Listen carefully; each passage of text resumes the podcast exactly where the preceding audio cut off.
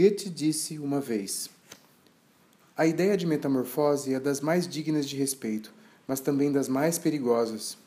Conduz à ausência de forma, à destruição do conhecimento, à sua dissolução. É como a vicentrífuga que nos levaria a perdermos-nos no infinito se não dispuséssemos do seu contrapeso.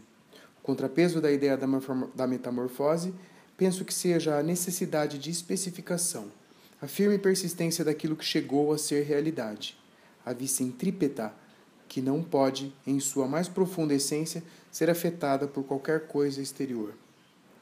Esse trecho expressa, em, forma poética e filosófica, a um só tempo, as duas tendências fundamentais mutuamente contraditórias da natureza e da realidade. O que Goethe chama de vicentrífuga e Hegel chama de repulsão é a tendência das partículas materiais para escaparem para o infinito em constante velocidade. É a tendência para a evaporação e a dissolução. Tal tendência é contrariada pela vicentrípeta, que é a atração hegeliana, a tendência para a associação, para a unificação, para a formação de grupos e para a aglomeração de energia. Ambas as tendências atuam em toda a matéria organizada ordenada, tanto a tendência conservadora, a firme persistência, a fixação das formas de organização estabelecida, a inércia, como a tendência revolucionária, o perpétuo movimento, a incapacidade de permanecer em repouso, a contínua transformação das condições de existência. Sem a infinita contradição dessas duas tendências e sem a constante superação de tal contradição por estados de relativo equilíbrio alcançados pela matéria e pela energia, não haveria realidade.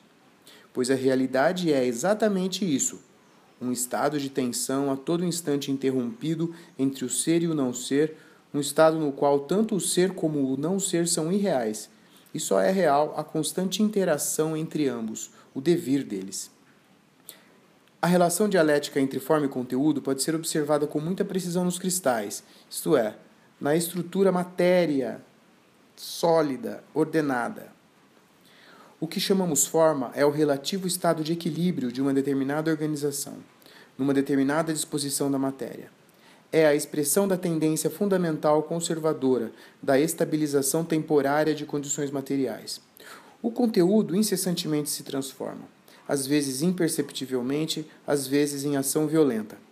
O conteúdo entra em conflito com a forma, fala explodir e cria novas formas nas quais o conteúdo transformado encontra, por sua vez, nova e temporária expressão estável. A forma é a manifestação de um estado de equilíbrio alcançando alcançado em um determinado momento. As características imanentes ao conteúdo são o movimento e a transformação. Podemos, portanto, embora isso continue sem dúvida uma simplificação, definir a forma como conservadora e o conteúdo como revolucionário. A sociedade. O problema da forma e do conteúdo na realidade social, embora se apresente em nível diverso e ocorra em condições muito mais complexas do que na natureza inorgânica ou orgânica, é fundamentalmente o mesmo. O conteúdo da sociedade é a produção e a reprodução da vida e resulta do simples fato de que os seres humanos precisam comer, beber, morar, vestir, necessidades que levaram ao vasto rol dos instrumentos modernos, as máquinas e forças produtivas de hoje. O conteúdo da sociedade é a deliberada adaptação do mundo exterior às crescentes necessidades materiais e espirituais do Homo sapiens. As formas em que tal processo se realiza, a organização social, as instituições, as leis, as ideias, os preconceitos, são altamente variados. Durante certo tempo, corresponde ao estado das forças produtivas no desenvolvimento destas. Depois entram em conflito com as forças produtivas, tornam-se rígidas, superadas e precisam ser substituídas por novas formas. Ernest Fischer, A Necessidade da Arte, 1900, 1987. Página 146, 140, 146, 140.